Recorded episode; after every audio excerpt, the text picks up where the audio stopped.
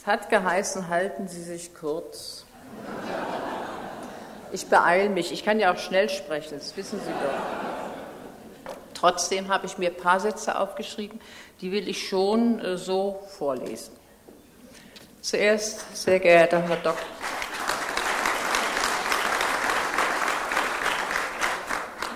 Sehr geehrter Herr Oberbürgermeister Dr. Schuster, sehr geehrte liebe Frau Traub, verehrter lieber Landesbischof Dr. Renz, liebe Frau Jung-Sattinger, sehr geehrte Mitglieder des Kuratoriums. Und damit schließe ich mal das. Für alle Ihre freundlichen, warmen, mich berührenden, ehrenden Worte danke ich Ihnen. Ich habe nur meine Talente eingesetzt und meine bewährte Handarbeit. Nicht mehr. Dass mein Tun und Lassen, auch das Lassen, von vielen Menschen dieser Stadt und unserer Landeskirche so registriert wurde, dass sie als Kuratorium zur Vergabe der Otto-Hirsch-Medaille zu einem einstimmigen Beschluss kamen, hat mich verständlicherweise ziemlich aufgewühlt. Und es war gut, dass die Festzeit am Jahresende Raum für Nachdenken, für Klären und Ordnen dieses Sachverhalts bot. Und ich durch einige Mutmachworte zu einem heute aufrichtigen und freudigen Ja finden konnte. So können wir heute gemeinsam für gegenseitiges großes Vertrauen danken dieses öffentlich zeigen und dadurch hoffentlich viel andere Menschen ermutigen, aufeinander zuzugehen und sich gegenseitig zu begleiten.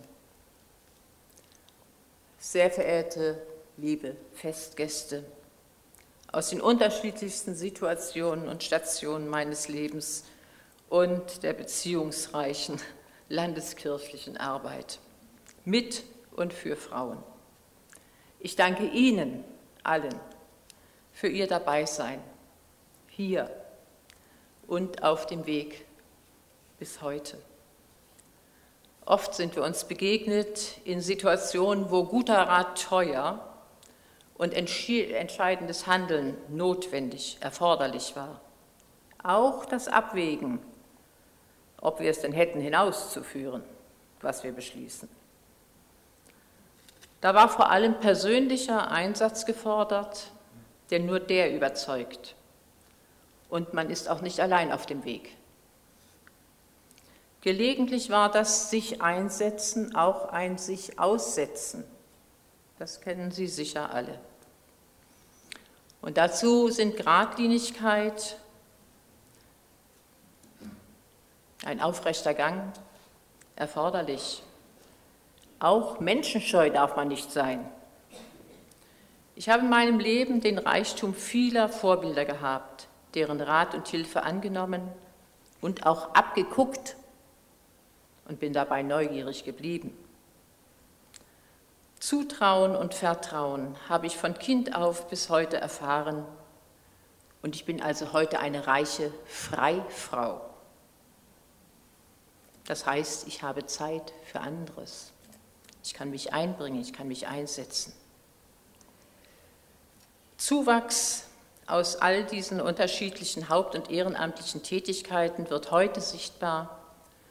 Auf diesem Fundament gelang der Brückenbau durch Werben und Wirken, denn ich bin vor allem eine Handarbeiterin, das wissen Sie.